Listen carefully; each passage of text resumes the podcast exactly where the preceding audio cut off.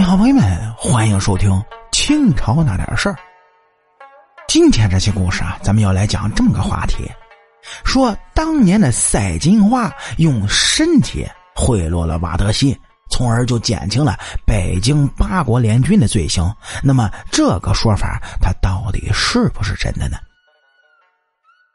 您各位要知道，赛金花和德国侵略军司令瓦德西的留言在历史上传的很神。说是瓦德西和赛金花相识在了德国，而且呢还是一见钟情。后面还有故事。还说呢，八国联军攻入北京，瓦德西就和赛金花住进了怡鸾殿。还有怡鸾殿大火中，瓦德西怀抱赛金花跳出窗户，救了赛金花一命，是等等等等，那都传的是有鼻子有眼的。那么说，实际的情况到底是怎么样的呢？首先，咱们先来看赛金花这个人。说赛金花呢，本来姓赵，也叫傅彩云，是苏州的娼妓。但是还是个雏妓。这十六七岁的时候，被同治时期的状元洪军看中，为他赎身纳为了小妾。看来这古代的状元他也不咋样。一八八九年到一八九二年，洪军任清廷驻俄、德、奥、荷兰四国的大臣。当时啊，红军的老婆不愿意跟他出洋，于是他就带着赛金花赴任去了。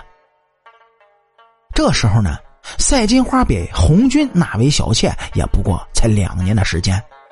据说在赴任的路上，赛金花他就学会了德语。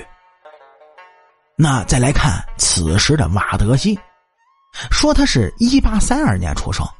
到一八八五年，五十五岁，担任德国总参谋长。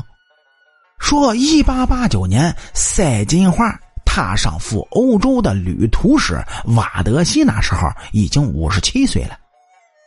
一个德国的高级将领怎么会那么容易就见到大清国的公使呢？而且还一见钟情的看上了赛金花，这个说法也有点太荒唐了。清国呢，对于欧洲国家来说，当时是一个弱国，不是重要的外交对象，所以这一段传说基本上是可以否定的。估计是见过面，但是以清朝的国际地位，是很难让德国总参谋长注意到清国的公使和公使夫人的。另外，红军回国之后不久便死了。一八九四年，赛金花在护送红军灵柩返回苏州的途中逃跑，回到上海呢是重操旧业，改名曹梦兰，继续当妓女。后来又从上海到了天津，到了天津之后，这才改名为赛金花。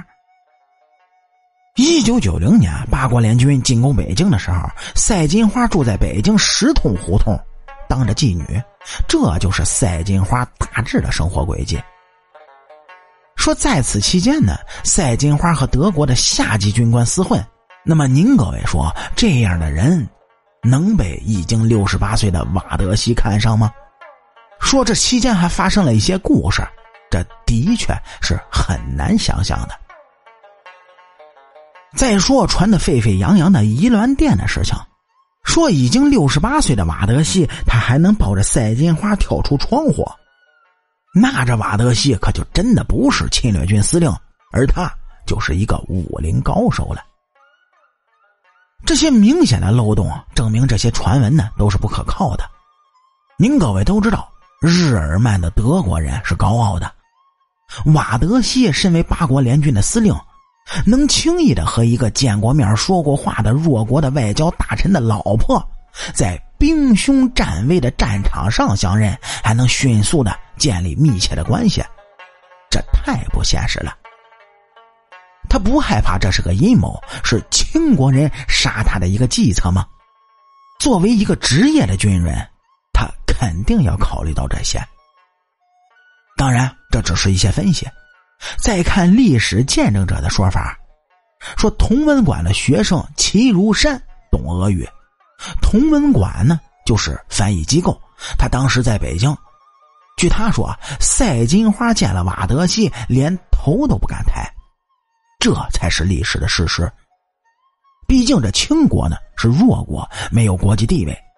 作为世界强国的德国总参谋长瓦德西不会和赛金花有风流韵事。这些德国主义国家的人是看不起清朝的，这都是一些人编出来的故事，就像吹嘘乾隆是汉人一样的可笑。都是面对强敌时无能为力的表现而已。好了，感谢您各位在收听故事的同时，能够帮主播点赞、评论、转发和订阅。我是您的老朋友三水白头。清朝那点事儿，下期咱们接着聊。